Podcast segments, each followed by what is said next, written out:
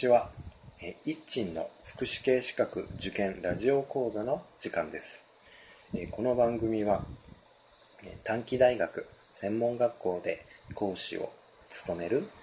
一鎮が受験生の皆さんをチューターとなって、え合格に導く番組です。はい、えー、っと、神奈川県の地域限定保育士試験ですね。えこれの社会福祉の科目の、ま検証をしております。え、問い10のですね、うんと選択肢の3番までの説明が前回の放送で、え、終わっていますので、え、この放送は選択肢の4番の内容から始めていきたいと思います。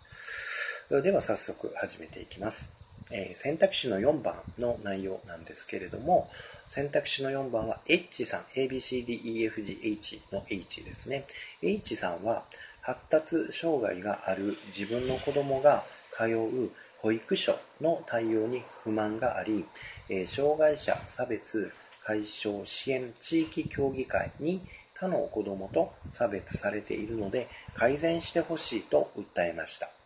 え障害者差別解消支援地域協議会としては、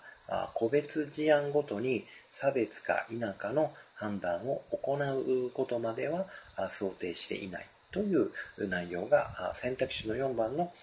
文章の内容です。この4番の内容に関しては合理的配慮の内容ではなく文章の中にある障害者差別差別、差別解消支援地域協議会というところに着目をして、して、文章が、ま、正しいか間違っているかということを判断する必要があります。そこで、障害者差別解消支援地域協議会って一体何なのかということで調べました。えー、と、障害者差別解消法という法律の第17条があります。ね、ちょっとその17条を読みますけれども、関係するところですですけれども、その17条の第1項にですね、国及び地方公共団体の機関であって、医療、介護、教育、その他の障害者の自立と社会参加に関連する分野の事務に従事する者、括弧以下、この項及び次条、次の条ですね、第2項において関係機関というは、当該地方公共団体の区域において、えー、関係機関が行う障害を理由とする差別に関する相談及び当該相談に関わる事例を踏まえた障害を理由とする差別を解消するための取り組みを効果的かつ円滑に行うため関係機関により構成される障害者差別解消支援地域協議会以下協議会というを組織することができるとあります。まず、障害者差別解消支援地域協議会というのは、障害者差別解消法に規定をされる、まあ、機関、協議会であるということがここで示されています。そして、えその第2項というのがあるんですけども、第17条の第2項ですね、えというのがあります。あ、違います。ですね。ここはちょっと飛ばします。そして、その協議会ですね、え障害者差別解消支援地域協議会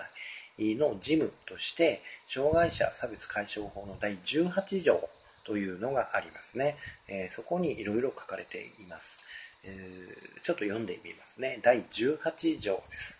えー、協議会。まあ、この協議会というのは、障害者差別解消支援地域協議会のことですけれども、協議会は全条第1項の目的を達成するために、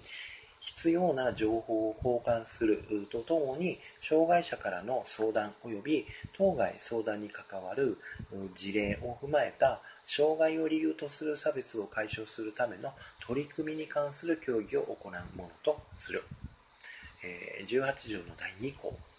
関係機関及び全条第2項の構成員、えー、括弧。次の項において構成期間、えー、構成期間などというは、全項の協議の結果に基づいて当該相談に関わる事例を踏まえた障害を理由とする差別を解消するための取り組みを行うものとする。第3項。協議会は第1項に規定する情報の交換及び協議を行うため必要があると認めるとき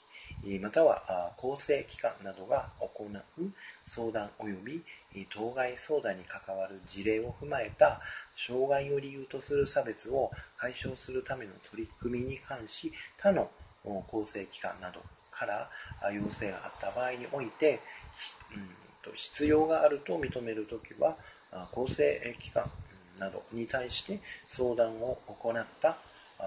障害者及び差別に関わる事案に関する情報の提供、意見の表明、その他の必要な協力を求めることができるとあります。で、えっと、この事例の4番の内容で、ポイントは、えこの障害者差別解消支援地地域協議会が行う、行うことができる内容として、個別事案ごとに差別か否かの判断を行う。という内容が事例の4番の内容でした。今読んだ協議会の事務と第18条ですね。1項、2項、3項の内容の中に、このような内容のことはありませんでした。ということですね。ですので、えー、え、っと、障害者差別解消法における障害者差別解消支援地域協議会が行う行っているのは個別事案ごとに差別か否かの判断ではなく障害を理由とする差別を解消するための取り組みですね取り組みを行うというふうに18条の規定の中にありますのでですので選択肢の4番の内容は